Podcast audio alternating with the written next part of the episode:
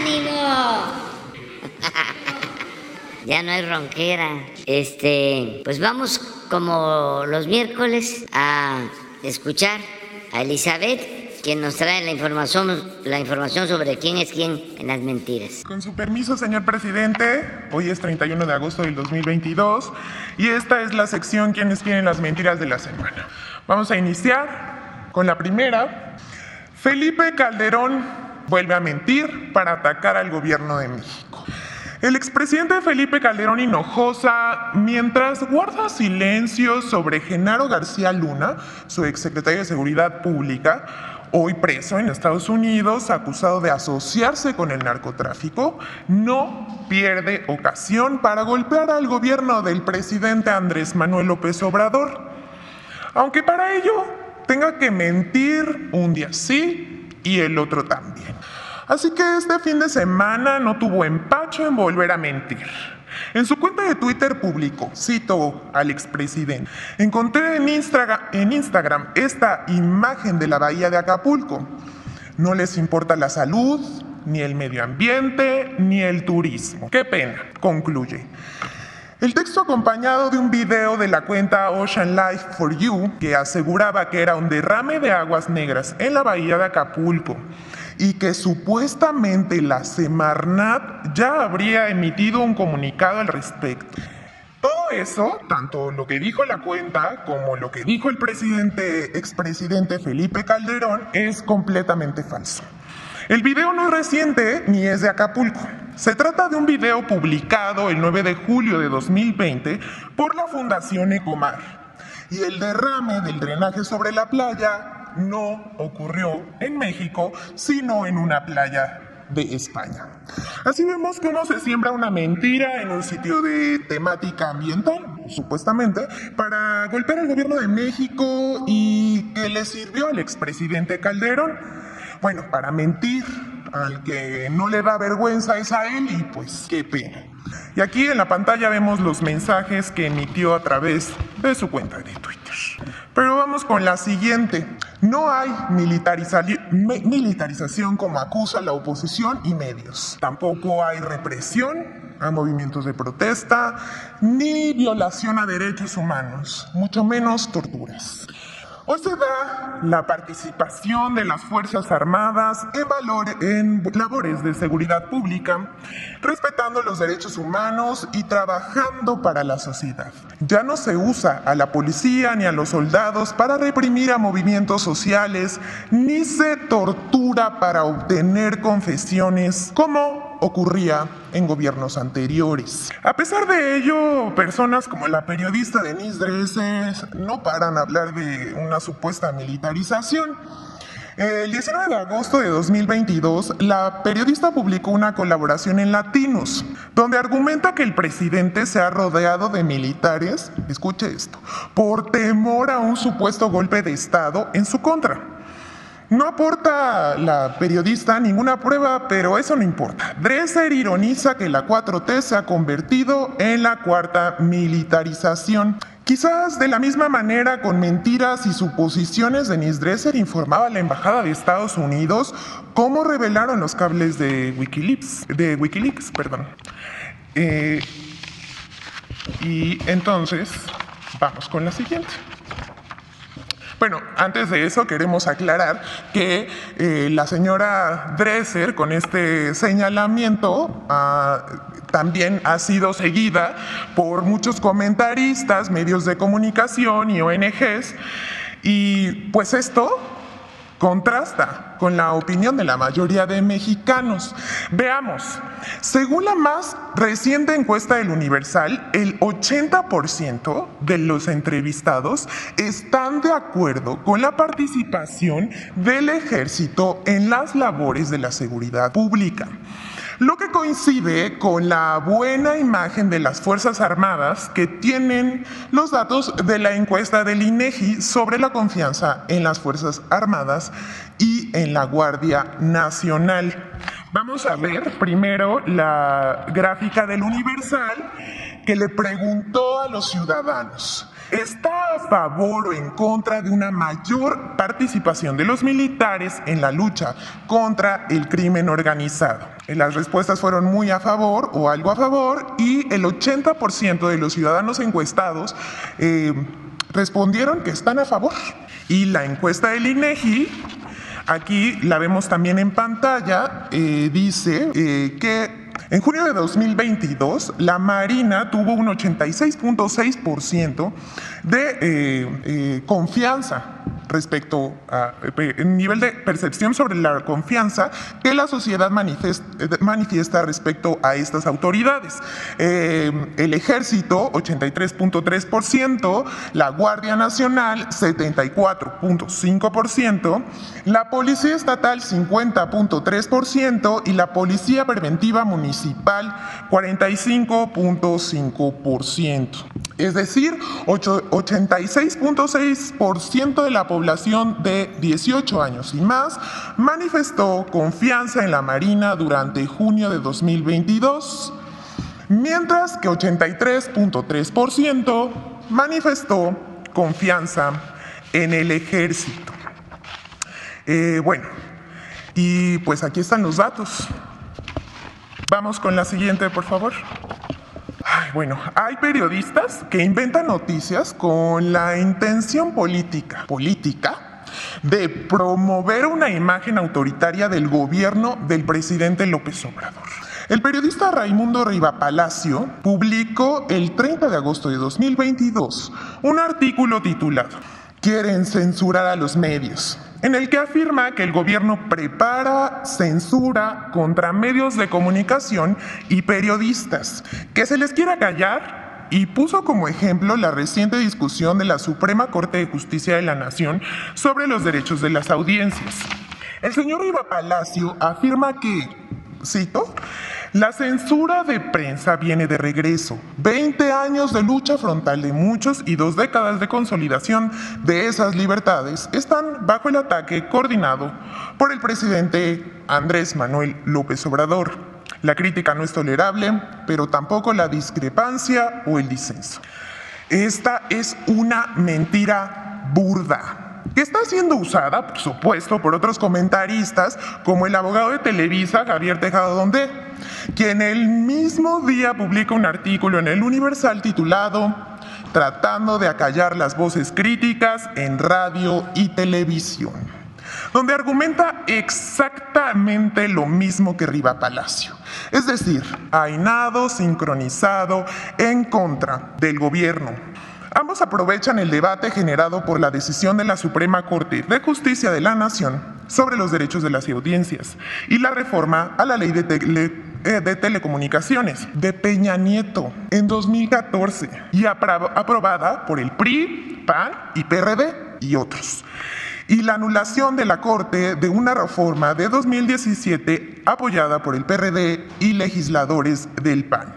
Es decir, en todo este tema, el gobierno actual no tiene nada que ver.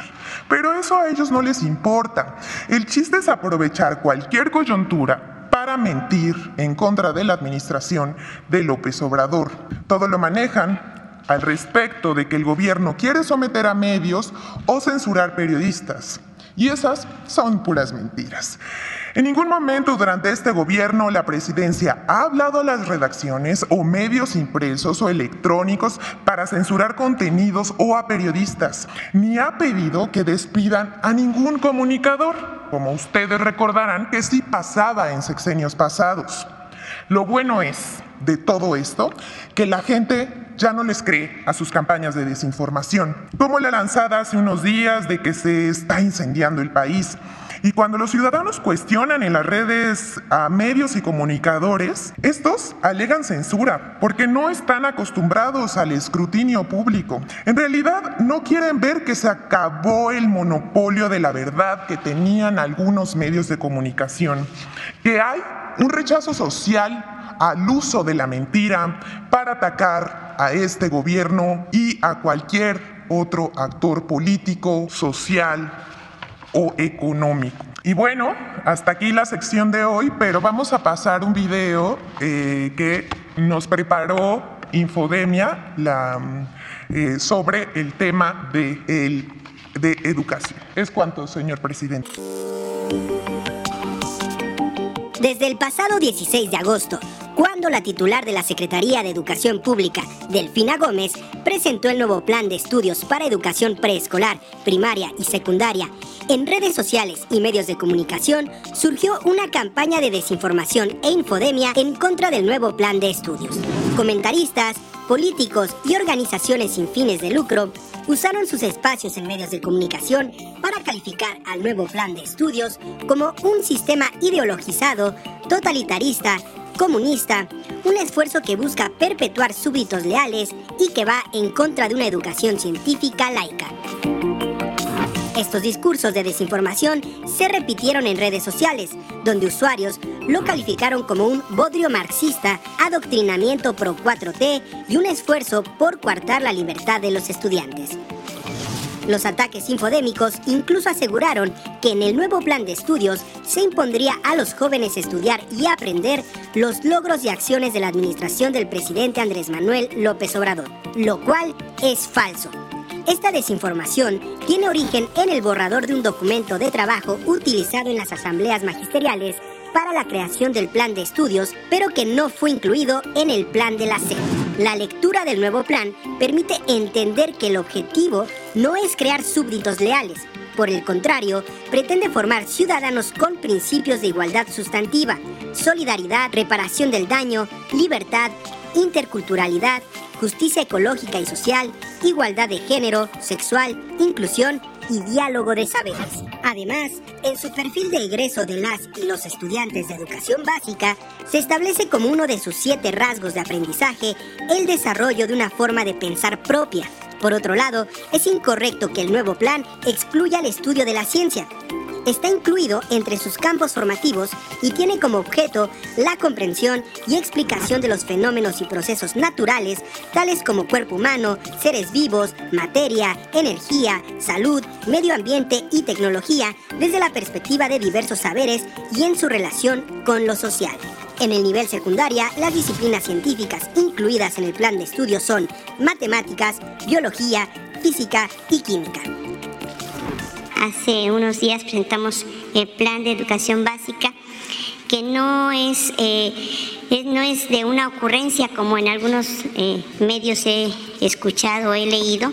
Ese es un producto de un trabajo que ha sido eh, gracias no solamente a los maestros frente a grupos, sino también a expertos, autoridades educativas, secretarios de los gobiernos estatales, a nuestros niños que también han participado. Infodemia educación se salva de estas campañas de desinformación. Con su permiso. Vamos a la fila 3. Fila 3. Este, hombres y mujeres. Quedó Raúl Hernández. Gracias, señor presidente. Buenos días. Buenos días a todos. El Barlovento, el Concepto Integral de Comercio Exterior. Raúl Hernández. Señor presidente, eh, desde 16 de mayo le comenté respecto al transporte del balasto para el tren Maya, un proyecto que me parece impresionante, muy avanzado. Sin embargo, hacía yo señalamientos de que tiene irregularidades ese producto, porque tiene que estar eh, regido, cuidado, supervisado por Fonatur a través de los contratos y las especificaciones de, cada contrato. De acuerdo al trabajo que, que he realizado, eh, investigación al respecto. Eh, tengo información de que peligra la operación de Tren Maya, porque no se cumplen con, esa, con esas especificaciones el balasto y no soporta el actual y la combinación que tienen ese, esa, ese producto, no soportan velocidades mayores a 60 kilómetros por hora. Eh, el mineral llevado a la, a la construcción del tren Maya, señalado como balasto hasta el momento, como le digo, no soporta los 60 kilómetros por hora, pues no cuenta con las características del material extraído de bancos registrados por la Secretaría de Marín, perdón, por la Secretaría de Economía, y tampoco cumplen con lo estipulado por Fonatur eh, en los contratos otorgados a las empresas constructoras. y por consiguiente podía provocar descarrilamientos y pérdidas humanas por la mala calidad del material, tal y como lo señala una tesis de, de la Universidad Veracruzana que se llama Tesis de Posgrado de la Facultad de Ingeniería de la Construcción y el Hábitat. De acuerdo a ese documento, en el primer trimestre del 2020 hubo 308 accidentes en, diversas líneas de ferrocarril, de los cuales 126 fueron siniestros ferroviarios con 106 descarrilamientos. En esa tesis, los datos proporcionados por la Agencia Reguladora del Transporte Ferroviario, ARTF, demuestran que 41.51% de los descarrilamientos ocurrieron en vías principales, 53.77 en vías auxiliares y el resto, que corresponde al 4.72, sucedieron en vías secundarias. Hay que agregar, por otro lado, la falta de, datos de los títulos de concesión de las minas, otorgadas por la Dirección General de, Minas y de la Coordinación General de Minería, de la Secretaría de Economía, de los tres bancos ubicados en Monsoboa, perdón, sí, Monsoboa, Actopan, en el estado de Veracruz, de donde se presume el origen de la piedra llevada diariamente al puerto de Veracruz para su transportación a los diferentes puertos de la península de Yucatán. Además, esas cargas de supuesto balasto son movidas a un alto precio de transporte y con un manipuleo de volúmenes poco eficientes y no verificados por las autoridades para calificar la calidad de la piedra acorde a las especificaciones señaladas de Fonatur. El publicado, un, eh, eh, los, los, eh, los informes de registro de las entradas de los camiones, que, que hay muchas variedades, no cumplen tampoco con la con los requerimientos del transporte de carga en carreteras. Y hay camiones que llegan con 60 toneladas y el mismo camión días después llega con 45 o con 65, no hay una regular, una, regulación. Tampoco hay una supervisión por parte ni de la, eh, ah, eh, le llaman ahora del API, le llaman este, Asipuna, y este y bueno es, es, es, un poco largo porque tampoco hay una supervisión en la carga no hay una cuánto tenemos en de carga, llegada al puerto, después cuánto está en, para cargarse al lanchón y después cuánto recibe la lancha. Eh, perdón, el, eh, eh, sí, el lanchón. esto lo baso, este tipo de asegurar, este, afirmaciones, lo baso, entre otras cosas, en la fase A de producción de balasto que ofrece eh, Fonatur en los contratos. Dice, la forma de pago se efectuará conforme al importe indicado en la tabla 1 del numeral 6 del presente especificación particular, en la cual la producción de balasto representa un 27.92 del precio por unidad del concepto 328. Para considerar el pago de esta fase, el contratista deberá demostrar de manera física y documental la producción y almacenamiento del balasto no, no compactable en el banco autorizado por metro cúbico así como el cumplimiento de las pruebas de ensayo físico y químico que marca la, presente EP. Eh, e Adicional, tendrá que presentar su programa de producción y su programa de producción almacenamiento del banco, incluyendo su posterior transporte y colocación de obra. Lo anterior a efecto de cumplir en tiempo y forma la producción total del balasto, es decir, 528.231 metros cúbicos, más o menos 1.600, 1.700 kilómetros por, por, este, eh, por metro cúbico, eh, previstos en el catálogo de origen. Por su parte, la supervisión externa procederá a revisar y verificar la producción del balasto, debiendo garantizar, de acuerdo con los, los alcances contractuales de, y normatividad vigente, el debido cumplimiento de lo solicitado en el presente, en el presente estudio. Esta fase procederá a pago a favor del contratista por la unidad de metro cúbico producido en la planta y con previa aceptación documentada por parte del supervisor. El otro punto de, este, de, este, de, estos reglamentos es el transporte de balasto desde el banco hasta el centro de acopio. La forma de pago se efectuará conforme al importe indicado en la tabla 1 del numeral 6 del presente especificación, en el cual el transporte a la zona de acopio representa el 68.1 del precio por unidad del concepto 328 del balasto. Para considerar el pago de esa fase, el contratista tendrá que demostrar de manera física y documental el transporte del material abundado proveniente de los bancos de material autorizados y teniendo como destino la zona de acopio, cuidando que el mismo no se, no se encuentre eh, contaminado.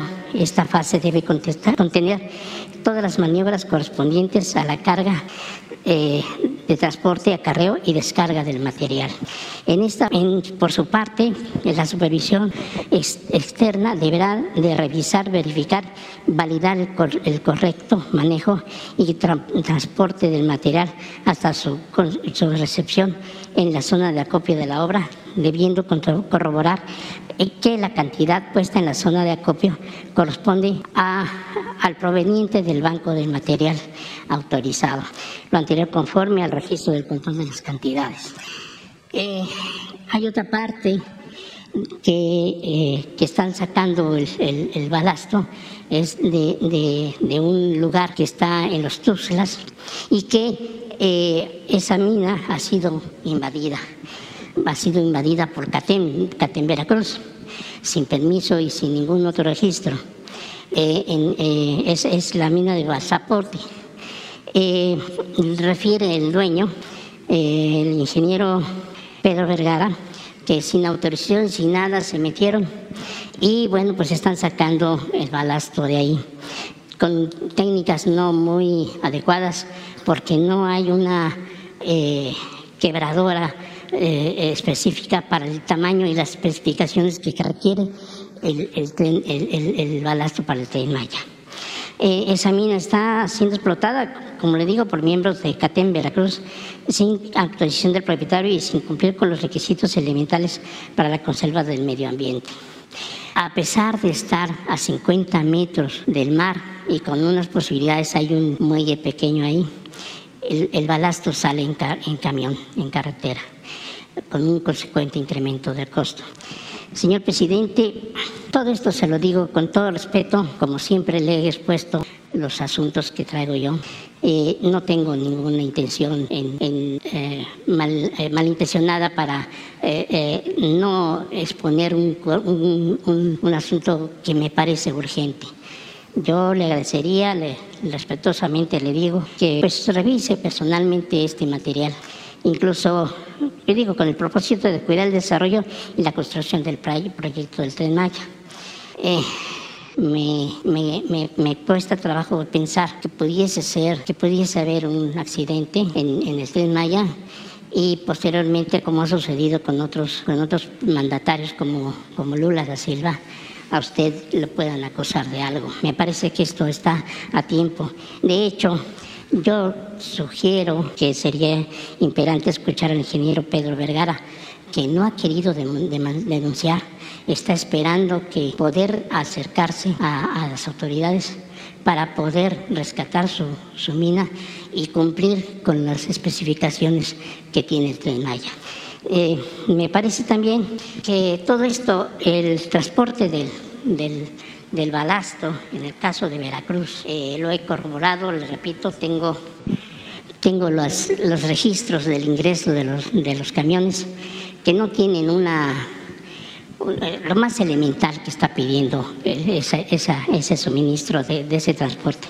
De hecho, ha, habido peticiones, las hemos escuchado aquí, de que quieren tener la salida libre del puerto eh, sin considerar que el puerto de Veracruz es un, es un recinto fiscalizado, en donde hay importaciones y exportaciones y cualquier cosa que salga de ahí, las personas mismas deben de estar eh, eh, revisadas. Como sucede aquí en la entrada del Palacio Nacional. Tenemos que salir o tenemos que entrar y tenemos que ser revisados. finalmente, señor presidente, como se lo dije y lo he repetido varias veces, respecto al asunto de los trabajadores portuarios de Veracruz que fueron eh, despojados de sus pertenencias y su trabajo y, sus eh, eh, edificios y, cuentas bancarias, no es un solo asunto laboral. Lo he repetido y lo vuelvo a decir. es un asunto más, más grave. Dentro de la cadena de suministro, señor presidente, usted lo saben bien, el transporte marítimo de las mercancías de importación y exportación mexicanas solamente van por barcos extranjeros, no tenemos barcos mexicanos. Y antes de la pandemia yo tengo registrado que se pagan, se pagaban 36 mil millones de pesos, perdón, de dólares para el transporte de ese comercio exterior. Eh, aparte viene la segunda que es la prestación de los, eh, de los servicios portuarios a la carga y a los buques. En el caso de Veracruz, señor presidente, para hacer un ejemplo, está Washington Port y Cabe, que mueve 80% de los contenedores que pasan por Veracruz. E, esa empresa, por cierto, no ha querido pagar el completo eh, esta prestación que tienen los trabajadores anualmente, que es el reparto de utilidades. Se lo redujeron a, a, a, 70%, no quieren pagar el 10% que, que les corresponde de acuerdo a lo establecido. ¿Y qué dice ICABE?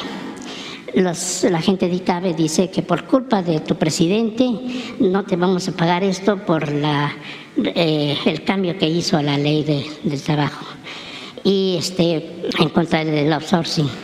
Los trabajadores están desesperados, ya han hecho varias manifestaciones y, y prometen que habrá una huelga parar el puerto de Veracruz y cabe 80% de contenedores será dañino para este asunto.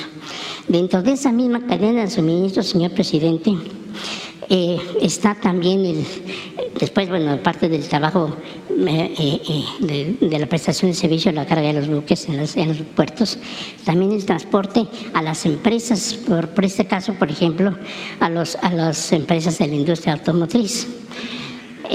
siguiendo el mismo asunto de, de Veracruz, lo que entra por Veracruz son las partes automotrices que va, por ejemplo, a la Volkswagen el presupuesto anual de Volkswagen para la producción anual, yo tengo un registro de que pagan el 2% del presupuesto anual a los trabajadores. O sea, el resto a dónde se va.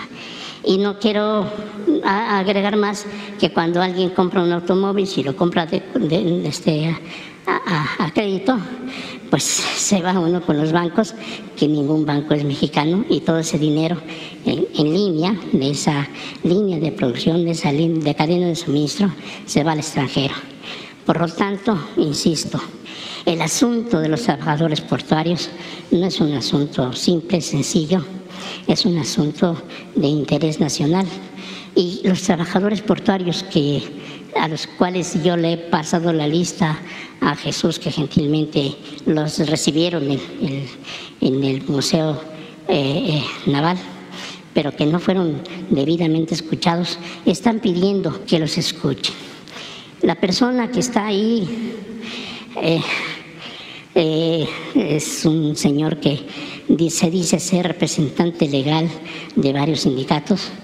Está acusado de varias cosas. Tengo los números de las acusaciones y de todas las fechorías que ha hecho. Y les ha prometido que les van a pagar a los trabajadores 30, 40 millones de pesos. Y esa gente pobre eh, con, con muchas necesidades pues va y lo sigue incluso hasta les pide dinero, mil, dos mil pesos mensuales a gente que no tiene. No hacen otra cosa, no saben ¿Por qué debo decir con todo respeto que esos trabajadores son cargadores y no están debidamente eh, eh, asesorados?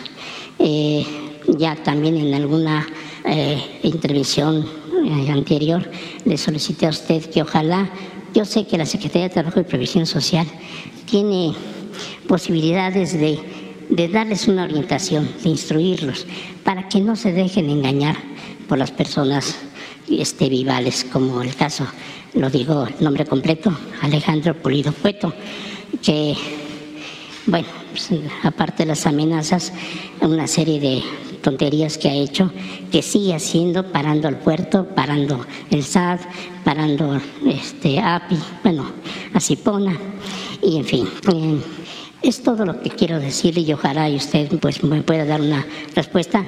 E insisto, es importante que usted revise el material que tengo. No son mentiras.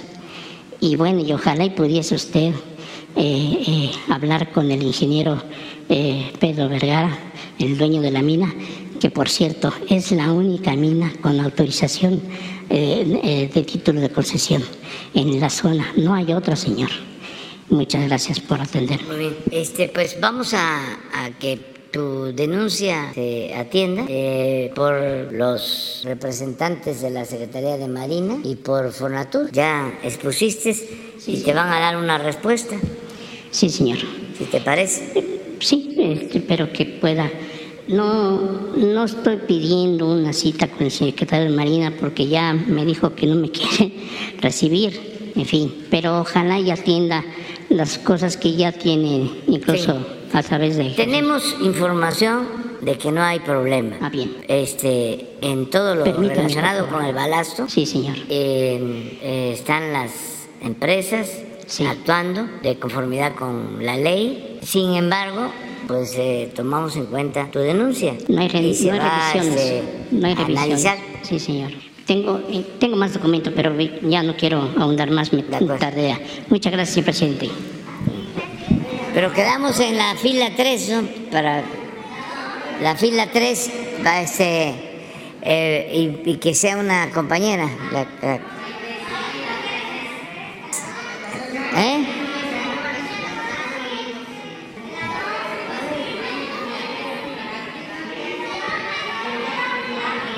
A ver, a ver, vamos a, a un criterio, ¿no? Los que no hayan este, solicitado la, pre- la palabra en una semana.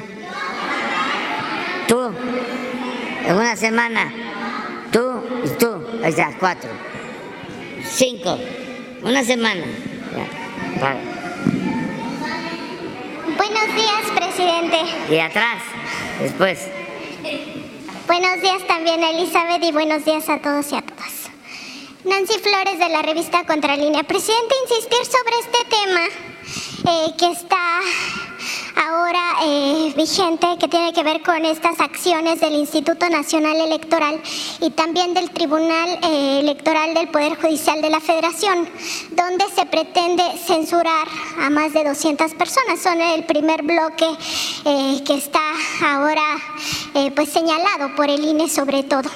En este caso, presidente, pues se trata de derechos humanos, se trata eh, también de una violación a la constitución política de los Estados Unidos mexicanos, porque en el artículo sexto y en el artículo séptimo de la constitución de la Carta Magna está establecida la libertad de expresión y también el derecho humano a la información. En ese sentido, pues lo que intentan hacer eh, tanto el INE como el Tribunal Electoral, pues es eh, violar abiertamente la Constitución al indicar que en algunos casos eh, los ciudadanos, algunos de ellos son políticos, otros son periodistas, otros simplemente son activistas y otros son de estos llamados influencers, eh, están eh, pues cometiendo algún, eh, bajo el criterio del propio INE, pues alguna violencia de género, le llaman violencia política de género. Sin embargo, el INE pues omite investigar la verdadera violencia política de género, que es el hecho de que ningún líder de partido político le puede pedir a algún militante eh, que mande fotografías, ¿no? Y menos eh, que mande fotografías eh, desnudas las personas, ¿no? Esa es la verdadera violencia política y no lo que se está señalando. Eh, es muy grave para nuestro país que quede este precedente, sobre todo porque es una violación a derechos humanos lo que están haciendo. Y además olvida el Instituto Nacional Electoral que las personas públicas, sobre todo servidores públicos y políticos, tienen que tener pues esta tolerancia no solo hacia eh, la crítica, sino también hacia la opinión de los ciudadanos. Entonces está eh, tratando de manipular las cosas para dejar este precedente y violentar los eh, derechos humanos de estos 200 ciudadanos y con ello dejar un precedente. Y además llama la atención que solo sea hacia ciudadanos que están apoyando la transformación o que de alguna manera no tienen este mismo discurso que tratan de imponer los medios de comunicación, ¿no? que es el discurso del antiguo régimen, el régimen de corrupción, el régimen que además les permitía a estos mismos funcionarios tener muchas prebendas. Ya sabemos que en el Instituto Nacional Electoral no se han querido bajar los sueldos, hay más de 122 funcionarios que ganan más que usted en este instituto y además tienen otras eh, prebendas con recursos públicos, seguros médicos, de, eh, de vida, seguro de retiro, en fin, hasta la comida les pagamos diariamente, se les dan 500 pesos para sus alimentos eh, del día a los consejeros electorales, incluido a Lorenzo Córdoba. Y en el caso de Lorenzo Córdoba, pues su historia de abusos ya viene desde antes, en octubre de 2000, incluso cobró esta dote matrimonial que daba el instituto eh, eh, federal electoral en aquel entonces, cuando no era consejero, tenía un cargo menor y él cobró hasta esta dote matrimonial. Entonces están acostumbrados a este régimen de corrupción, régimen de prebendas, de gastos suntuosos, de lujos pagados con el erario porque ven al erario como una mina. Entonces preguntarle, presidente, ¿qué tan grave es para nuestro país que quede este precedente y sobre todo si también la Suprema Corte de Justicia de la Nación no tendría ya que estar eh, diciendo pues que no se pueden vulnerar los derechos eh, humanos y sobre todo eh, estas garantías que están establecidas en nuestra Carta Magna que es la Constitución Política. Pues miren, lo que sucede, lo hemos hablado aquí, es que estamos en un proceso de cambio, de transición y esto como ha sido siempre en la historia lleva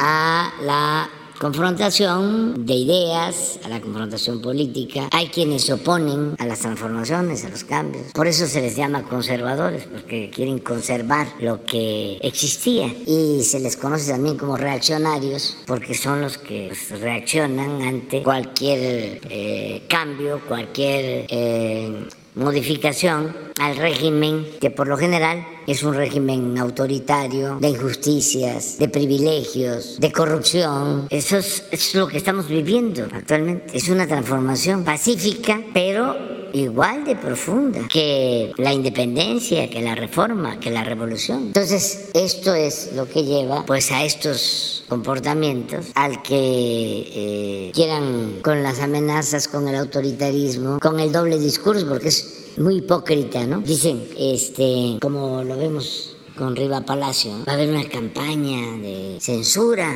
Este, nunca se había visto, ¿no? Tanta represión a los medios. Cosas este, por el estilo. Cuando lo cierto es que se goza de libertad y los que vulneran ese derecho, quienes este, violan derecho a la manifestación, a la expresión de las ideas en libertad, pues son los que pertenecían al antiguo régimen. Esto que está sucediendo, a lo que hace referencia del Instituto Electoral o del Tribunal Electoral, ¿cuándo se había visto? De que alguien que expresa una opinión en las redes es notificado, es sancionado, aun cuando no haya un juicio de por medio y cuando no tengan facultad para hacerlo, aunque estén violando la Constitución. Nunca se había visto eso. Pero es lo que tú planteas. O sea, este, ¿quiénes son esas personas? Bueno, pues son los que vienen del antiguo régimen. Vean los periódicos, vean la radio, escuchan la radio, vean la televisión es otro México, no es el que se está viviendo ahora. ¿Dónde están los cuestionamientos de los famosos, de los medios, los que antes pontificaban, que eran los que formaban opinión? Pues ya no, existe eso. Entonces de ahí viene toda esta inconformidad, los eh, análisis sobre la realidad que se hacen en Televisa.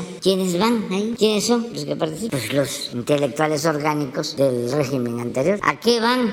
A atacarnos. Todos. Y hasta este, se pone de moda el que si hay ocho analistas, a ver, vamos a buscar a uno, este, que hable bien, para, equilibrar, han llegado a plantearme, ¿no? ¿Y a quién recomiendan? No, yo no recomiendo a nadie. Para equilibrar, porque lo que queremos es ser objetivo. Puro cuento, ando buscando al tonto que se los crea. Pero es parte de una transformación y no es nada más el dinero, es que ellos se sentían los dueños de México. Entonces les molesta mucho que ahora el protagonista principal sea el pueblo de México, porque no tienen convicciones democráticas, son en realidad partidarios de la oligarquía, del gobierno de las minorías, del gobierno de los ricos, para decirlo con claridad, de acuerdo a la definición aristotélica. La democracia es el gobierno del pueblo. Siempre lo hemos dicho. Se compone la palabra de dos partes. Demos, pueblo. Kratos es poder. Es el poder del pueblo. Gobierno del pueblo. Y estos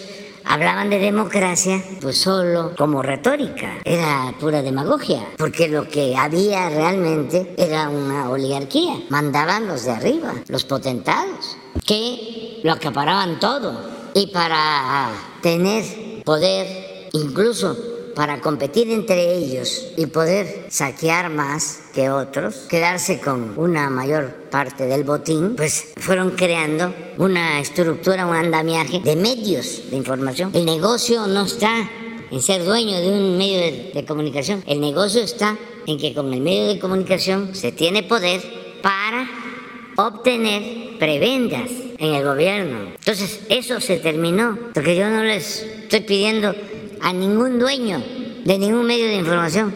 Oye, ayúdame. No le voy a decir a los directivos de Televisa, este, Castañeda, Aguilar Camín, este, este, que mencionaste ahora, salinista, que no, ¿dónde? Que es, no, el otro, este, que fue de comunicación con, con Salinas, Riva Palacio tienen un programa, yo iba antes ese programa y eran todos en contra, tercer grado, todos en contra. Y sigue con lo mismo. Nada más que afortunadamente ya no los ven o no les creen, porque pues al pueblo le pueden engañar una vez, dos veces, pero no pueden engañar todo el tiempo. Y se les ha pasado la mano, ¿no? Se han dedicado a engañar, a este, vilipendiar a la gente, pensando de que la gente eh, no se da cuenta. Eso es lo que está sucediendo. Entonces, lo del INE, pues ya sabemos, era para que eh, los periodistas defensores de la libertad de prensa estuviesen manifestándose en contra de estas eh, atrocidades. Pero nadie dice nada, porque todavía tiene mucho control. De todas maneras, yo sostengo que esto es bueno, porque si no, seguirían manipulando con más efectividad, simulando, eh, manejándose con la ambigüedad. Son independientes, son objetivos, pertenecen a la sociedad civil, no tienen partido, son voces libres. Así era antes. ¿De dónde sale el de el INE, donde se da a conocer como el gran analista de los asuntos electorales, con Carmen Aristegui. Y se suponía que eh, era un opinador objetivo, especialista, experto. Entonces todo eso es lo que está ahora en cuestión y es eh, el periodismo, desde luego hay honrosas excepciones, pero también los políticos. Miren la vergüenza de Calderón, ¿por qué no pones el, el tweet? Por eso, mm, este, toco madera, yo termino en dos años y me jubilo. ¿Qué voy a estar yo este, utilizando el Face o dando declaraciones o participando? Nada. Nada, nada, nada, nada, nada. Mire, más por respeto al cargo que se tuvo, haya sido como haya sido, este, resulta que no es Acapulco, que es España. Pero esto es menor. Tan más vergonzoso lo que dice Sarkozy a ver, pon lo que dice Sarkozy de Calderón. Y si lo estoy tratando ahora es porque ojalá y este, entren en razón, porque eso es lo que caracteriza a los conservadores, la doble moral, el doble lenguaje, la hipocresía. Se les eh, olvida. El otro día no sé quién me dijo de que decía este Fox que yo era un viejito, que ya estaba chocheando.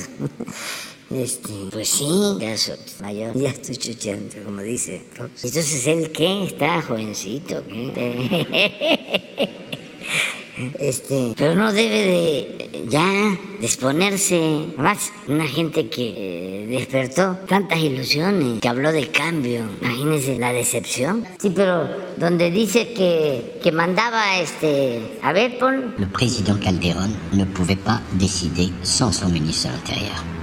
Mira, a el ministro de regrésale. l'Intérieur Páralo ahí. était, vous Imagínense que sur ce dossier, un expresidente, la, la ¿no? vergüenza para los mexicanos. le El Calderón presidente Calderón pouvait no podía tomar decisiones. Síguele. pas décider sans son ministre de. Sin que regresa su ministro del Interior. ¿Quién? De, es de seguridad. García Luna, expresidente de Francia, sí. Entonces, pues no es nada más eh, los medios, es una crisis de los políticos del antiguo régimen. Y así, este, muchas este, otras cosas. Entonces, no está mal que todo esto se esté ventilando para que se conozca esta historia de la aprehensión de la señora Florence eh, y el montaje no se conocía. La mayoría del pueblo no sabía que era un montaje. Estos temas se ocultaban, como se siguen ocultando muchas cosas que tienen que ver con el antiguo régimen. Han escuchado ustedes que conste que no me gustan las estridencias, pero cuando se trata de un personaje del antiguo régimen, los medios convencionales guardan silencio, no abordan el tema. Bueno, así como este asunto, debería ser un escándalo el que estén queriendo desde el INE castigar a periodistas o a quienes opinan en las redes sociales. Bueno, ni, ni Face hizo eso. Con, o el Twitter lo han hecho. Bueno, lo hicieron con Trump. Nadie este, dice nada. Esto ayuda mucho porque se ocultaban las cosas. Y no quiero hacerle aquí la publicidad al documental, pero ojalá y la gente lo viera. Vean ese documental sobre este asunto. ¿Cómo se llama el documental? ¿Eh? Florence Cassés. Búsquenlo. El caso Cassés Vallarta. Está en. Se puede ver, pero ahí hay que pagar, ¿no? ¿Y cuánto hay que pagar ahí? ¿Ah? Ah, no. no. A lo mejor Netflix este, aquí lo pone este, gratuito. Este, porque sí es interesante que se conozca. No se puede transformar una realidad que no se conoce y sobre todo debemos de luchar por la no repetición. Puede ser que los partidos políticos este, paguen a Netflix para que se difunda, es parte de la concientización a los ciudadanos. Es que entre más información hay, sobre todo de ese tipo, mejor, porque antes se cometían esas atrocidades y nadie se enteraba, porque no se informaba o eran muy poquitos los medios de información que sean reportajes sobre estas cosas. Lo estamos viendo y no es un asunto nada más de México, es del mundo. ¿Ustedes creen que el New York Times, que el Washington Post, que el Wall Street Journal, que el Financial Times se meten al análisis de fondo de los grandes y graves problemas del mundo? Lo que diga mi dedito. Entonces, sí, hay que buscar cambios y hacer valer el derecho a la información y no, no este, enojarse, no preocuparnos. Es un proceso.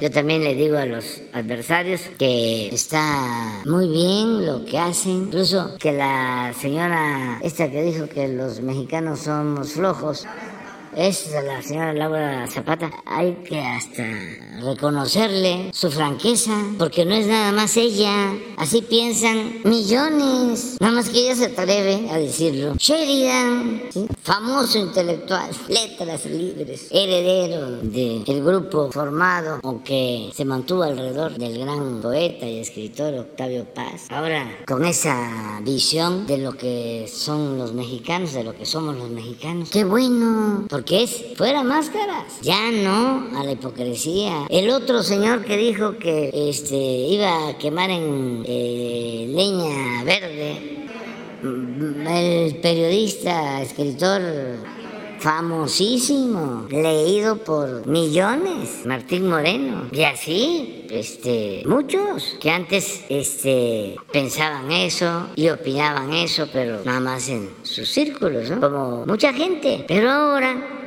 como estamos viviendo un proceso de transformación, nada más porque también se están este, cambiando cosas, les molesta hasta cómo hablo y les molesta sobre todo el cuestionamiento a su conservadurismo, el que este podamos saber de que son racistas, de que son clasistas, de que son simuladores, que se hacían pasar como gente independiente, progresista, buena onda, y que ahora pues no, no hay medias tintas, porque así son los procesos de transformación. O sea, ¿cómo somos realmente? ¿Qué somos? Y tener libertad escuchar a todos, todas las opiniones y definir libremente lo que queremos ser sin este, eh, imposiciones ideológicas, sin adoctrinamiento, lo que siempre hemos hablado. Nada de que el Estado es un aparato de fuerza y una ideología. No, no. El Estado es el que organiza la sociedad, que debe de expresarse con libertad, sin autoritarismo y el derecho a la información. Nada más eso. Es más importante la información que la orientación y que la concientización informar para que cada quien decida. Pero no teníamos garantizado ese derecho. No se garantizaba el derecho a la información. Entonces, pues eso es lo que pienso. Este, también no hay ningún fundamento que les pueden hacer, solo este, pues la ofensa, ¿no? Y la molestia por estar siendo este, señalado,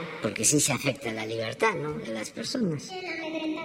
Sí, pero tampoco pasa este, a mayores, porque depende también del Estado. Si no hay represión, si se garantiza la libertad de expresión, porque nosotros somos garantes de eso. Para los que este, votaron por Calderón, imagínense, si se es humanista, voy a ir más lejos, ¿eh? si se es cristiano, ¿cómo se va a aceptar la tortura? Digo, es muy interesante lo que está pasando. Y estamos hablando de tortura con Calderón, estamos hablando de tortura con Peña Nieto, porque lo de Ayotzinapa eh, fue tortura. Entonces, si logramos entre todos de que no haya tortura en México, es decir, en México no hay tortura. Eso es algo histórico, importantísimo. El que entre todos nos eh, comprometamos a no permitir la tortura a nadie, bajo ninguna circunstancia. No eso que dijo Lore de Mola de que estaba la gente tan molesta con los secuestros que veía bien que les dieran sus zapes. Así dijo, o algo así, sus coscorrones. No, bajo ninguna circunstancia. Presidente, sobre justo la no repetición de estos crímenes en el caso del crimen de Estado de Ayotzinapa, en este informe que presentó la Comisión de la Verdad y que es tan importante y con tantas revelaciones, destacar el caso de seis jueces, un tribunal eh, de distrito y una magistrada que se mencionan con nombre y apellido que han contribuido o que han sido parte de la maquinación de la impunidad. En este caso, bueno, el peor eh, de los casos es el de Samuel eh, Ventura Ramos. Este juez liberó a 77 presuntos eh, responsables de esta desaparición forzada de los 43 estudiantes normalistas rurales de Ayotzinapa y eh, los soltó precisamente por considerar que se había faltado al debido proceso. Esto que ya usted ha eh, expuesto aquí en la conferencia matutina. Ello justo por el tema de la tortura. No le avisó al Ministerio Público de que ya iba a dejar en libertad a estas 77 personas que estaba probado que habían participado y que formaban parte en algunos casos del grupo delictivo Guerreros Unidos y en otros eh, casos tenían funciones importantes como manejar el C4 allá en Iguala. Eh, entonces, eh, una magistrada, por ejemplo, también ordenó destruir los videos que se habían capturado de todas las ah, zonas en Iguala donde pudieron haber sido pues ya desaparecidos los estudiantes, por ejemplo, ¿no? En total seis jueces, una magistrada y un tribunal de distrito. Preguntarle, presidente, eh, pues eh, justo sobre esta maquinación en la que también participa el Poder Judicial, no se ha puesto mucho el ojo público sobre este otro poder que genera impunidad. Entonces, eh, si habrá un llamado para el Consejo de la Judicatura Federal en específico para que en este momento tan importante para conocer la verdad y sobre todo para que el caso no quede impune, no se repita en eh, gobiernos futuros, eh, si habría un llamado también para la Suprema Corte de Justicia de la Nación a que los jueces ahora sí pues funjan con esta importante misión que tienen que es hacer justicia, velar por las víctimas y sobre todo que este caso no quede impune. ¿Se haría un llamado al respecto? Sí, ya lo hicimos. Incluso hoy se iba a presentar eh, toda nuestra fundamentación, los argumentos, el por qué estamos en contra de esa decisión que quiere tomar la Corte. Vamos a poner ejemplos, vamos a, buscar la forma de, de, hacerlo, porque lo he estado pensando, porque son muchos casos, muchos casos muy fuertes y no queremos dar a conocer los nombres de los jueces, porque los estaríamos este, no, yo diría que este, humillando. Es fuerte. A lo mejor vamos a presentar los casos, vamos a, cuidar los nombres y le vamos a enviar todo a la, al, al, Poder Judicial, a la Suprema Corte y al Consejo de la Judicatura, que no han hecho nada, o muy poco, pues, porque deberían de estar ahí sancionando jueces. Es que hay casos, este que acaba de ocurrir, imagínense, una persona que está considerado como el principal generador de violencia en Colima. Colima es el estado con más homicidios en el país, de acuerdo a su población. es el número uno. A ver, pon la gráfica. Bueno, este señor considerado el principal generador de violencia. Se le detiene una circunstancia especial, porque además este, muchos amenazados por él, hasta autoridades. Y empieza el juicio y en la madrugada de hace una semana decide un juez dejarlo en libertad.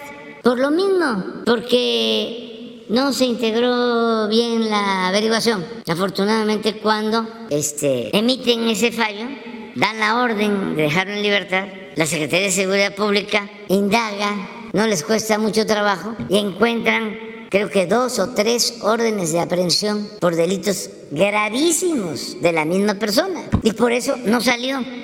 Entonces, eso es lo que quieren en la Corte. Entonces, eso y luego se convierten los ministros en legisladores, algo que nunca había sucedido, que el Poder Judicial borrara, eh, nulificara un artículo de la Constitución. No, no, claro, el Congreso, pero no este, eh, la Suprema Corte de Justicia. Sería una barbaridad.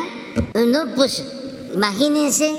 Ya no toman en cuenta el Ejecutivo ni el Legislativo. Ah, así es. ¿Cómo sí? Sí. Sí. Sí, es muy serio, es muy serio. Este, para que Diego Valadez, que es constitucionalista, no es santo de mi devoción, pero reconozco que es maestro de derecho constitucionalista. No está con nosotros, nos ha cuestionado, pero ante esta barbaridad se ha pronunciado y sí sería bueno y recomiendo que se lea lo que dice. ¿No encontraron por?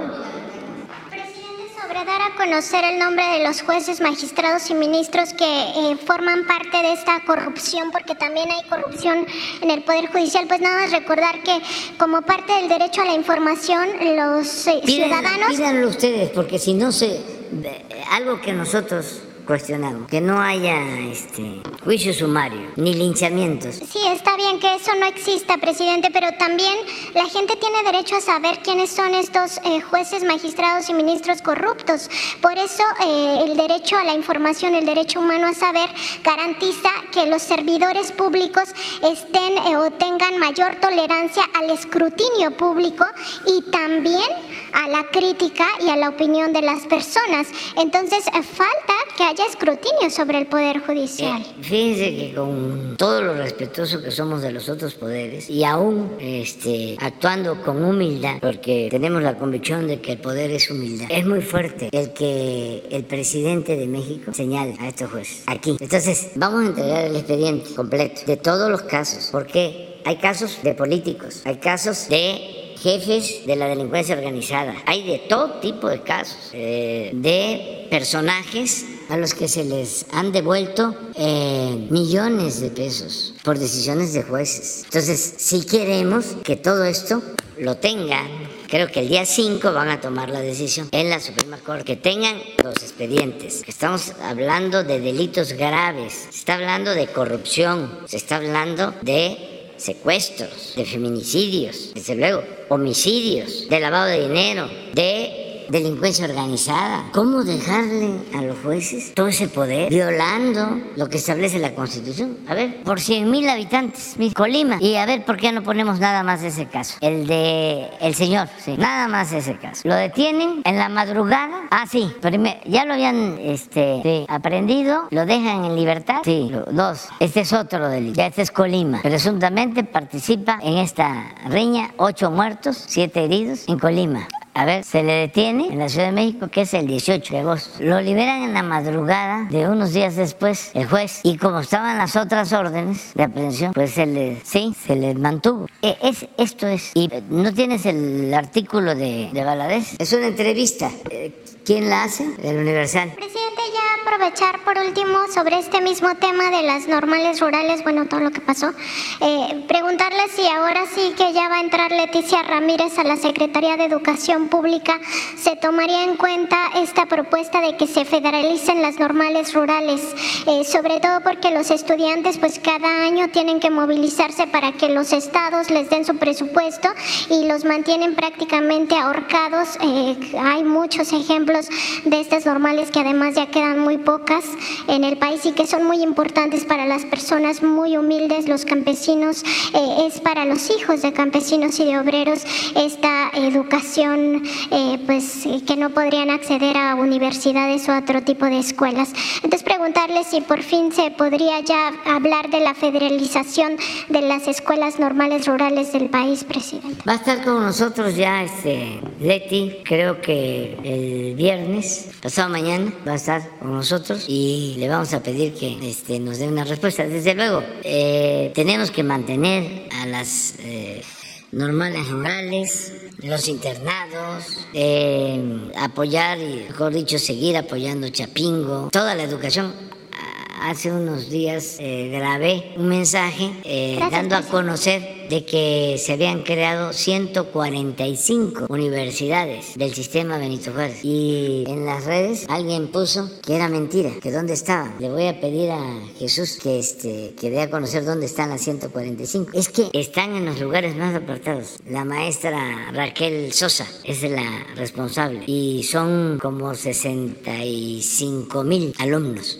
que antes no tenían posibilidad de estudiar. Entonces se quedan sorprendidos. Dicen, ¿cómo? 145 universidades. Sí, 145 universidades. Y van a ser 200. Y es con ese propósito de que en los lugares más apartados, porque si no, no pueden estudiar los jóvenes. ¿Cómo consiguen para el pasaje? ¿Cómo consiguen para la alimentación? Entonces es acercar la educación y las becas para que puedan este, estudiar. Pero sí me llamó la atención mucho este, porque pusieron en duda y muchos eh, sosteniendo de que era mentira porque este, no conocen lo que se está haciendo en todo el país. No hay un municipio de México, uno de México, que no tenga un plan integral de desarrollo social. Y llamo a que este, lo revisen todos los municipios, bueno, se los planteo de otra manera, no hay un pueblo en donde no reciba un adulto mayor una pensión. No hay. Todos, porque son derechos universales. Y no es este el discurso, no son palabras, hechos. Entonces, lo de las eh, escuelas, este, de las normales, lo, lo vamos a,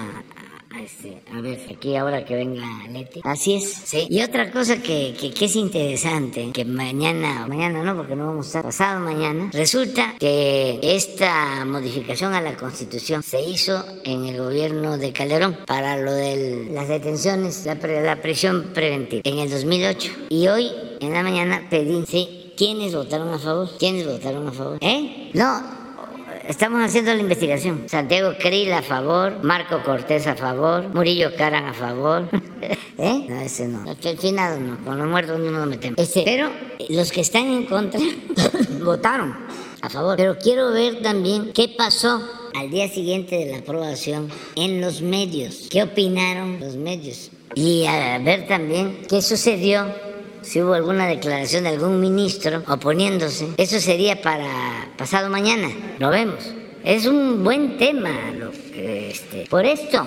Entonces el Poder Judicial, de ser un poder históricamente apéndice del Ejecutivo, porque eso era, se convierte en el poder de los poderes, porque los potentados tienen más control de ese poder. Se les es más fácil ahí este, hacer valer sus privilegios. O sea, ya en el Ejecutivo, ya no, porque en el Ejecutivo manda el pueblo. El único amo es el pueblo. Y en el Legislativo también, ya no es lo mismo, porque ya no tienen mayoría. Imagínense cómo era el Legislativo durante el periodo neoliberal. Ya lo vimos aquí. Todas las reformas que aprobaron, todas, para legalizar el saqueo de los bienes de la nación. Todas. Ninguna reforma en beneficio del pueblo, todas en contra de los trabajadores, en contra de los campesinos. ¿Pruebas?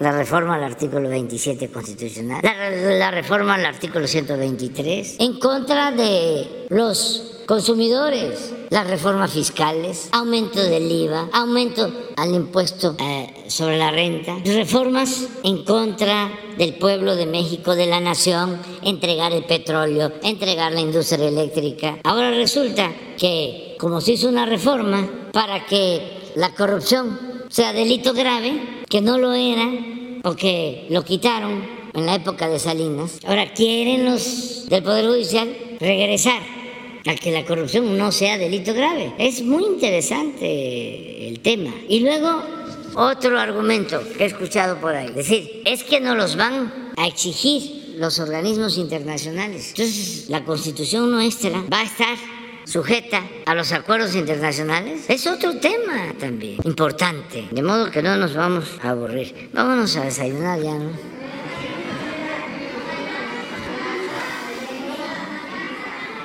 Gracias. Eh, buenos días, presidente Shaila Rosagel, corresponsal del Grupo Gili, el imparcial de Sonora, la crónica de Mexicali y Frontera de Tijuana. Presidente, sobre el anuncio que dio ayer el gobernador Alfonso Durazo de que eh, pues se le nombró responsable de coordinar el proyecto de Litio México en Sonora, preguntarle si tiene detalles de, eh, cómo va a ser el funcionamiento de esta empresa, de la dirección, de las metas y también preguntarle si va a haber algún esquema para inversión, inversionistas privados. Y eh, bueno, sobre Sonora, preguntarle si tiene algo ya eh, sobre los apoyos que se está dando a la gente de Empalme y de Guaymas por, por lo de las lluvias. Había comentado usted que si iba a hacer un censo, si ya hay algún avance que nos pudiera comentar. Bueno, nos reunimos con el gobernador de Sonora eh, y estamos elaborando un plan para que Sonora se convierta en un estado de generación de energías renovables limpias y también de producción de baterías con litio para eh, impulsar en Sonora la industria automotriz. Eh, aprovechar lo que ya se tiene, ya se inició eh, la planta de generación con energía solar eh, va a ser la planta más grande de América Latina en etapas. A mí me van, a tocar dos etapas. Eh, se van a producir mil megawatts en esa planta, pero eso está en Puerto Peñasco. Lo que se busca es la posibilidad de crear dos o tres más y tender, eh, sí, la línea de transmisión, el tendido de la línea de transmisión a Baja California, que no se este, ha este, logrado para tener ya interconectado todo el país prácticamente. Eh, esto a partir de Sonora y al mismo tiempo eh, aprovechar la explotación del litio que hay en Sonora para la producción de baterías y eh, buscar eh, que se produzcan más automóviles en Sonora. Ya está la planta de Ford, se va a buscar el que sea un plan eh, integral con inversión pública y privada. Y ya se decidió también que un joven está terminando su doctorado, creo que en Harvard, sobre medio ambiente y energías renovables. Va a ser director de eh, la empresa Litiomex.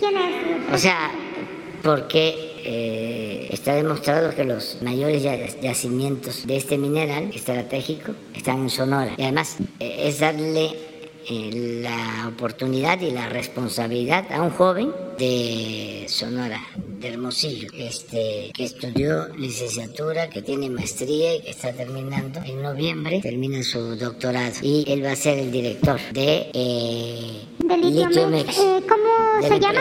¿Quién es presidente este joven? ¿Mande? ¿Quién es este joven? ¿Quién es, este joven el que será el director? es Tadei. El joven. Hijo de Tadei. Sí.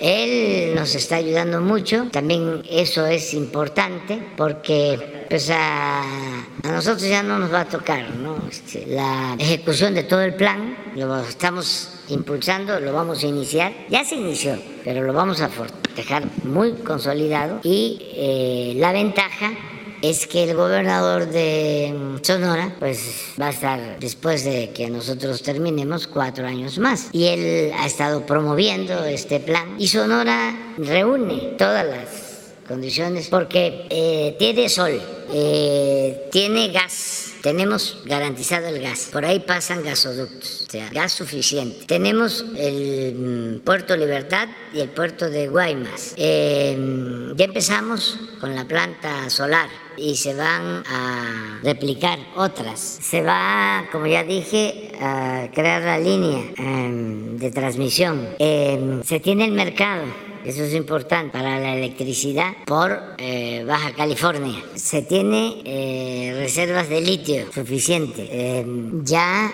hay una planta automotriz, eh, en fin, se tiene la frontera, se tiene frontera con Arizona, se tiene frontera eh, con California. Hay condiciones inmejorables. Vamos a, consolidar el plan y se va a ir extendiendo a Chihuahua y a otros estados del, norte. Presidente, comentaba de las otras plantas solares, eh, ¿en qué han hablado en qué municipios aparte de Puerto Peñasco? no.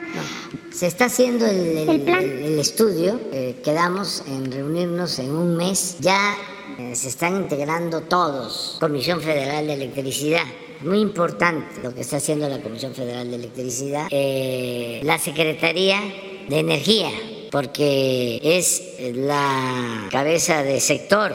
Es decir, va a depender eh, Litiomex de la Secretaría de Energía, aunque va a ser una empresa eh, como la Comisión Federal de Electricidad y como Pemex, pero eh, adscrita a la Secretaría de Energía. Están participando el secretario de Hacienda, los dos subsecretarios, por el plan de financiamiento que se va a aplicar. Está participando la secretaria de Medio Ambiente, que tenemos que resolver también eso. en fin, todo el gobierno para el plan Sonora. Y en el caso de la empresa eh, del Estado Litio México, ¿habrá algún esquema para inversionistas privados? ¿O cómo, cómo funcionará? Es, es este, pública privada. O sea, no, no, no nos alcanzaría para que fuese solo pública. Este, se requiere de bastante inversión eh, Estados Unidos em, tienen como meta, también nosotros, esto está en el tratado, de que eh, ya se eh, puedan comercializar solo eh, vehículos con energías renovables, eh, automóviles eléctricos. Y entonces es adelantarnos a eso, ya estar pensando en el 2030, 2035. Este es un plan que incluso lo hablamos con el presidente Biden eh, y yo creo que va a tener mucho apoyo, mucho apoyo. Este, es de interés para inversionistas nacionales, extranjeros, para los fondos de inversión en el caso del litio, eh, tenemos la asesoría, ¿sí? Porque ellos ya llevan más tiempo, del gobierno de Bolivia. Y ellos también están llevando a cabo acuerdos con eh, países, con gobiernos extranjeros para la explotación del litio. Están licitando con algunas empresas, con empresas alemanas, chinas y estadounidenses, sobre este mineral estratégico. Es un insumo básico para las baterías. Entonces, todo esto es lo que tratamos con Alfonso Durazo. Gracias, presidente. En un segundo tema, y ya, ya rápido, bueno, ayer en el informe del pulso de la salud se dio a conocer que eh, de los niños de 5 a 11 años solamente se ha vacunado al 44%, es decir, 6.7 millones de un universo de 15 millones.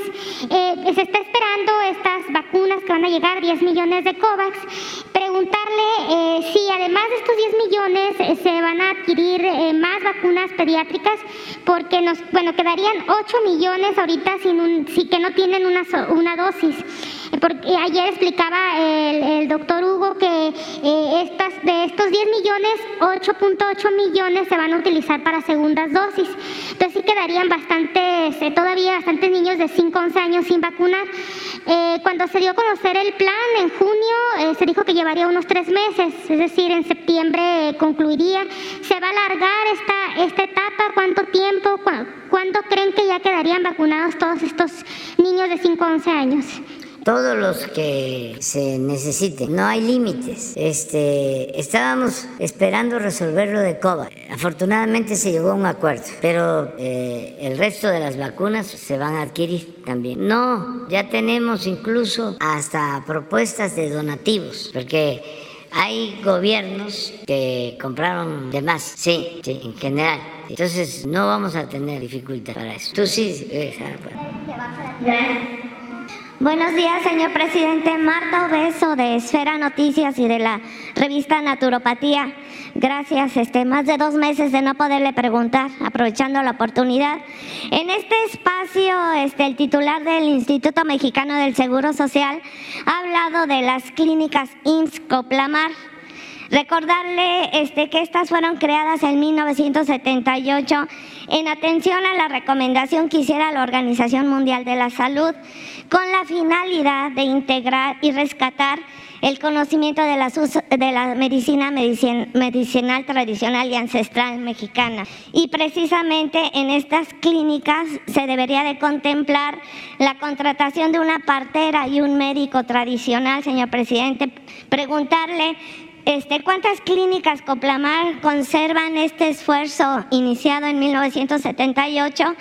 ¿Y qué importancia le merece al gobierno de la Cuarta Transformación esta recomendación de la Organización Mundial de la Salud, sobre todo en medio de este ambicioso programa de reconstrucción del el IMSS Bienestar, señor presidente? Sí, hay este, todo un programa que tiene que ver con eh, la medicina tradicional, la participación de parteras en el programa que se inició en efecto como 1900 1980, lleva más de 40 años ese programa. Empezó como IMSS, Coplamar, eh, y tiene eh, una organización comunitaria en todo lo que es el primer nivel de atención médica. Este, participan eh, médicos tradicionales, parteras, se practica la medicina tradicional en la organización en general yo creo que ahora va a haber oportunidad para este, que se fortalezca más, porque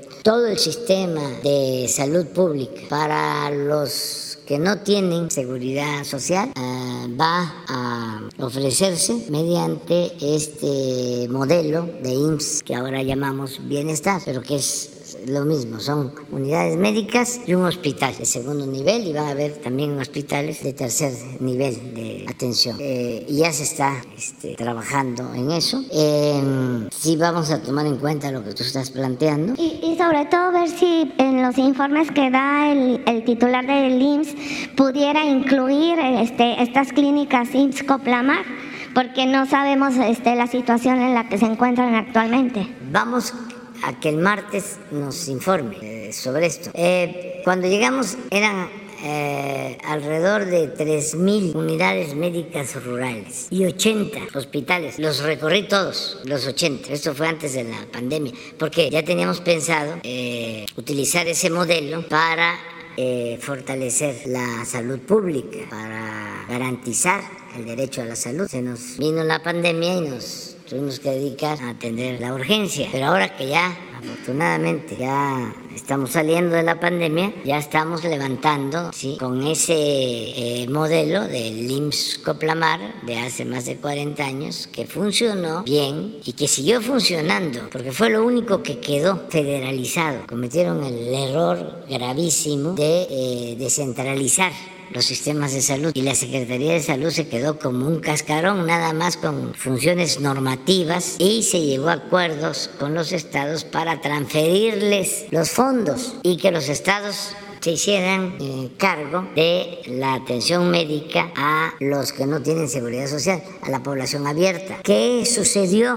No en todos los casos, pero por lo general, se enviaron los recursos y no se aplicaban bien. Por ejemplo, eh, había mucha corrupción y esos recursos se utilizaban para construir hospitales, pero porque a la empresa que le daban el contrato este, la querían beneficiar y al mismo tiempo recibían sobornos por esos este, hospitales. Muchos no los terminaron, los dejaban en el abandono. Eh, lo otro es que el presupuesto se utilizaba para otras cosas y desde luego lo vemos en Guerrero, lo que vimos ayer. Este, es una situación pues muy lamentable porque no hay médicos, no hay especialistas, está completamente abandonado el Estado y sí se enviaban los fondos, pero no se usaban para garantizar el derecho a la salud. Entonces ahora con este sistema eh, se está federalizando de nuevo la salud pública con acuerdos con gobiernos estatales y la mayoría de ellos aceptado y el primero que aceptó fue el doctor Navarro, médico que ha trabajado siempre en el sector salud y sabe de la importancia de esta reforma y pues conoció lo que se hizo de manera indebida. Eh, por eso el desabasto de medicamentos, por eso toda la corrupción en la compra de los medicamentos. Por eso tanta resistencia al cambio que hemos enfrentado. Pero ya este, vamos saliendo ya hay tres estados prácticamente terminados, casi al 100. Esto es con rehabilitación de unidades médicas o centros de salud, con rehabilitación y equipamiento de hospitales. Lo más importante, con médicos, 24 eh, horas, los 7 días, lo que nos ha costado más trabajo, los especialistas. Esto ya en el caso de Nayarit, en Tlaxcala y en Colima, y un 95% de abasto de medicamentos ya está. Ahora, en esos hospitales, primero en las unidades médicas, que debe de eh, fomentarse la medicina tradicional, apoyarse la medicina tradicional. Y en estos hospitales hay algo también muy importante, la atención a los jóvenes. Con, sí, eran cuatro y ahora se agregó una actividad más. Es, eh, se reúnen los jóvenes, hay un psicólogo, psicóloga, nos también, pero va a haber una psicóloga, un psicólogo en cada hospital. Son eh, cuatro cosas. Los embarazos no deseados, no a la violencia, em, no a las drogas, ah, sí, eh, eh, la buena alimentación. Y ahora se agregó lo de eh, enfermedades este, mentales, básicamente. entonces, así como se tiene este plan, porque ahí, este, además, hay educación este, para niños que requieren tratamiento tiene un nombre técnico, que es un fortalecimiento, una preparación temprana, tiene una rehabilitación, sí, estimulación temprana, exactamente. Eso es, es el término adecuado. Ya se tienen todos estos hospitales y sí vamos a ver qué nos dice el martes hoy Sí, y sobre todo, como dice usted, 40 años de este esfuerzo por rescatar el conocimiento en medicina ancestral aquí en nuestro país y sobre todo este que durante la pandemia usted es testigo de que todos estos abuelos medicina y abuelas medicinas pues sacaron la casta para sacar adelante a las personas que no podían tener tratamiento médico y salir este, pues, adelante con estos síntomas ¿no? del COVID-19. También este, recordarle que la semana pasada el subsecretario de Salud, el doctor Hugo López Gatel, aquí este, dio una precisa descripción del abuso laboral del que son objeto los médicos que ofrecen sus servicios en las farmacias adyacentes. También recordarle, señor presidente, que aquí en este espacio Esfera Noticias denunció el abuso laboral del que son objetos muchos hueseros, parteras, médicos tradicionales que laboran en estas clínicas IMSS Coplamar y en las clínicas ampliadas de la Secretaría de Salud. El secretario de Salud recibió a los miembros de COFEMITES, eh, bueno, el doctor Cortés Alcalá, donde se denunció todo esto y a la fecha no se ha resuelto nada. Siguen este, sin, sin recibir las prestaciones de ley correspondientes y ver también si se nos puede informar en qué condiciones están los contratos laborales de todos estos médicos. El martes, si te parece. Y nada más, y ya finalmente, este, este precisarles, señor presidente, con el Tratado de Libre Comercio este, son patentables precisamente todos estos conocimientos ancestrales que tienen nuestros abuelos y que estamos este, poniendo en práctica en estas clínicas del Seguro Social. Este, el uso de la herbolaria mexicana puede ser patentable y ha estado, este, pues se encuentra en un estado vulnerable para que cualquier persona del extranjero venga a patentar todos estos conocimientos que se ponen en práctica aquí en México. Yo este, ya le había preguntado a usted que si cuál era la estrategia de su gobierno para proteger todo este conocimiento ante la normativa del Tratado de Libre Comercio y también este, quisiera yo este, preguntarle si sería una opción este, declarar patrimonio intangible de la humanidad, quizás todo este conocimiento y podríamos empezar con los temazcales. ¿Qué opina usted? Pues yo estoy de acuerdo con conservar y cuidar proteger todo lo que es nuestro patrimonio, eh, en este caso científico, cultural, artístico. Vamos a invitar a la directora del CONACIT que venga el martes, porque estoy seguro que tienen ya trabajo de investigación sobre esto y que nos digan qué están haciendo. Sí, y cómo, cómo se va a lograr que hacer patrimonio intangible de la humanidad todo este conocimiento que México le ha regalado al mundo. Sí. Es, es cuanto, señor presidente. Gracias. Yo quiero también aprovechar, mire,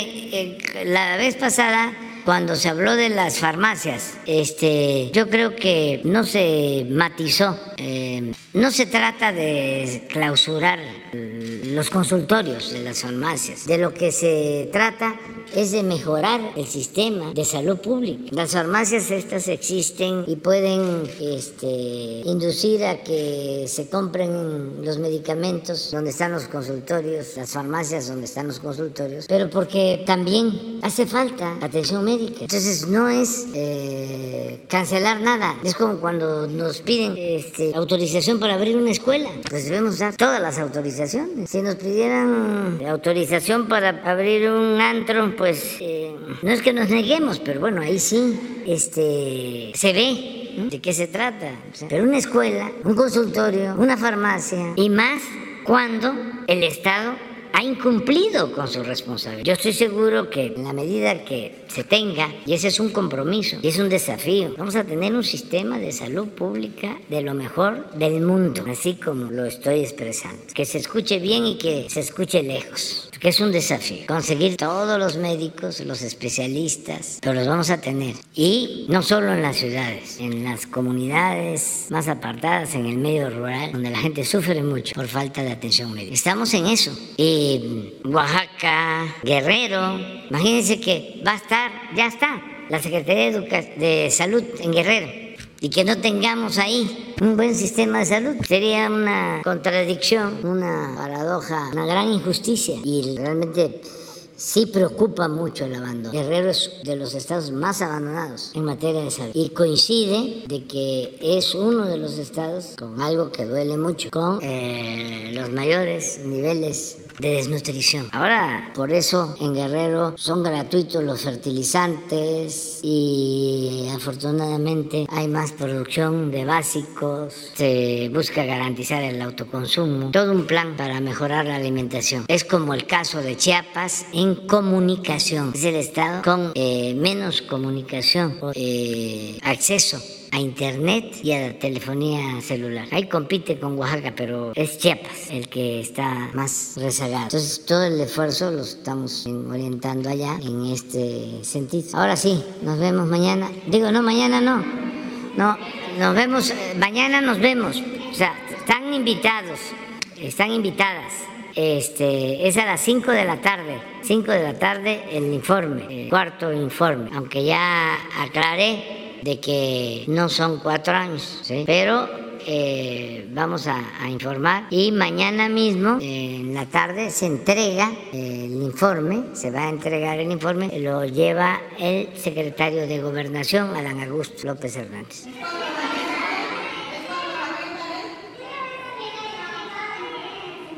Es el joven Tadei. El que está estudiando. Jorge es el papá. El hijo. al rato les comentamos. Es el especialista, es un especialista en eh, energías renovables es egresado de licenciatura de la Universidad de Sonora, este, ¿eh? En Michigan, sí. Este, eh, es joven, eh, es su experiencia, que se llama Pedro Daniel.